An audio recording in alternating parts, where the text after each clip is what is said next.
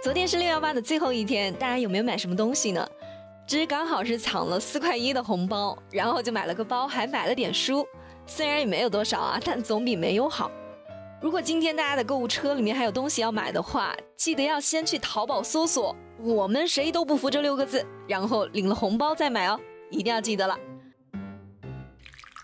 好了，这里是热乎知乎，我是芝芝，跟我一起来刷新今天的知乎热榜吧。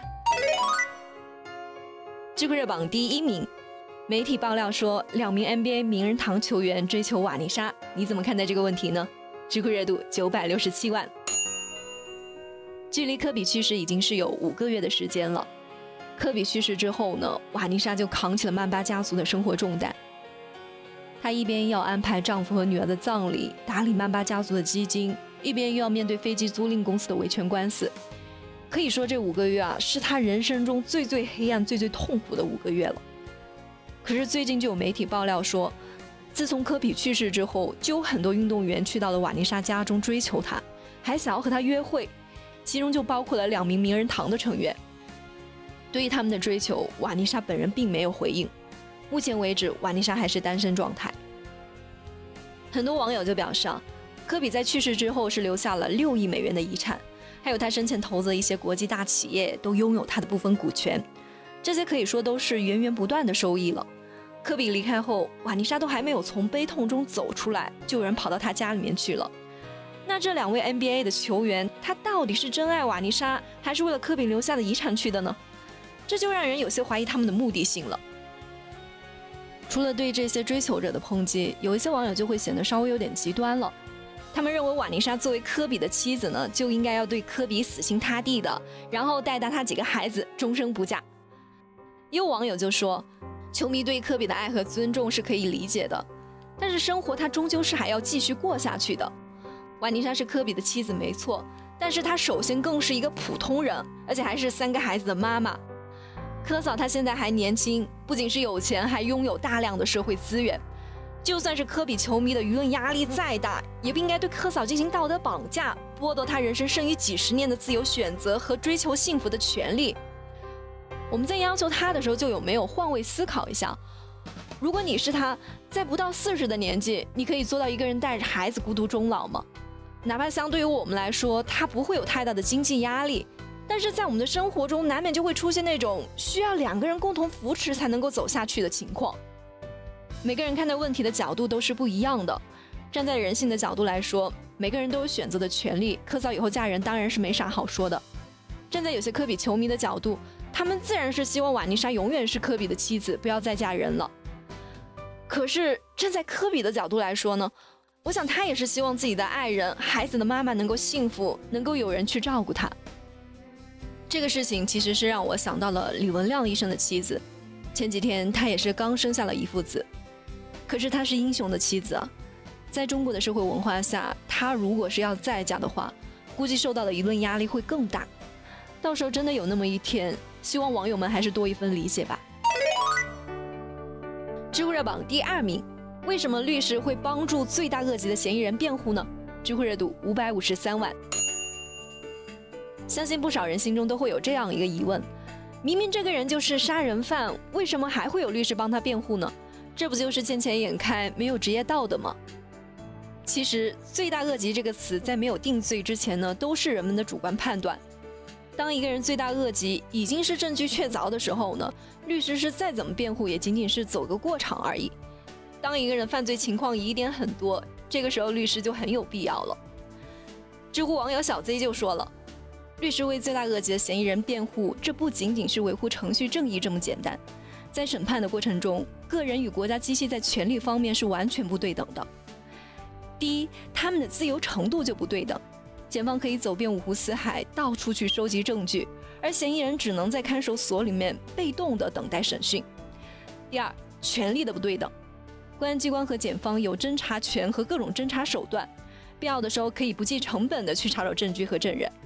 但嫌疑人他没有对等的侦查权利，更没有足够的资金支持和行动自由，并且从法律规定上来说，任何公民都有配合公安机关侦查以及作证的权利，而作为普通公民是没有权利去要求另一个公民必须要出庭作证的。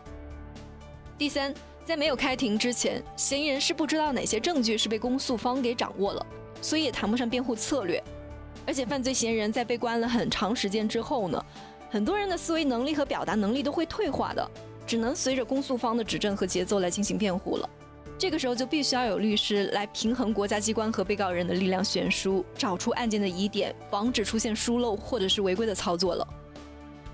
不过，不管是律师、法官还是什么其他的行业，每个行业的人员素质都是参差不齐的，无罪辩护也不是那么容易成功的。因为很多时候证据是摆在那的，律师辩护更多的还是为了减少冤假错案的发生吧。所以不管是不是罪大恶极的罪犯，只要是还没有定罪，他都有自己的合法权益。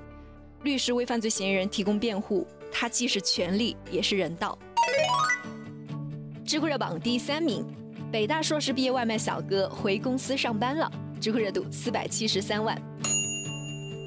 还记得前段时间网上说的那个北大毕业去送外卖的小哥吗？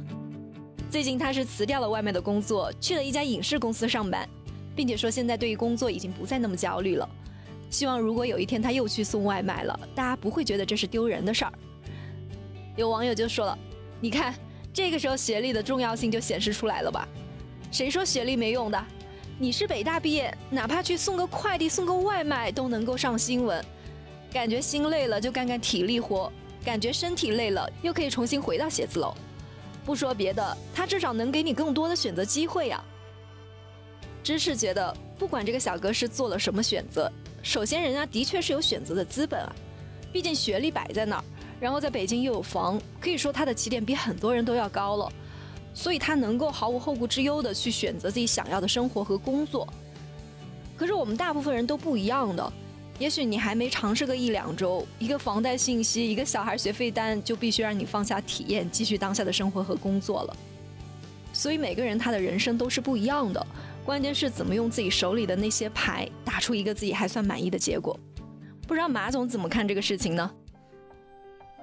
今天这个话题挺有意思的啊，当我相信我讲完之后，可能会有朋友会认可，当然也会有一些朋友会质疑啊。我先说为什么呢？就是。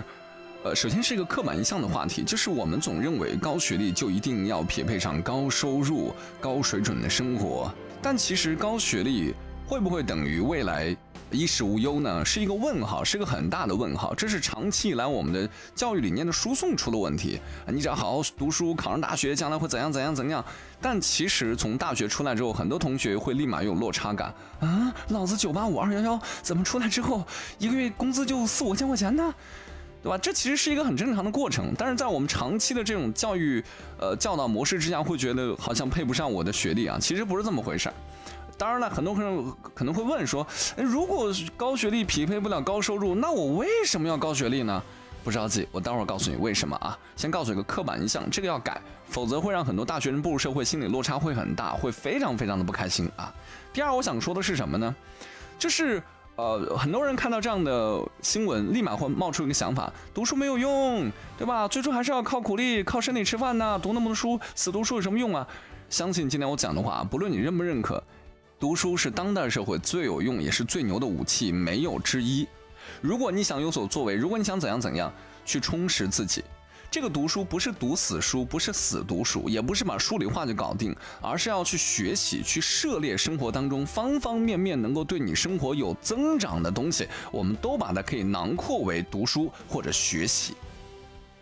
当然了，很多人反对那个马老师，我我们身边有几个谁谁谁谁谁高中毕业，然后现在开始弄事业，弄得挺好的呀。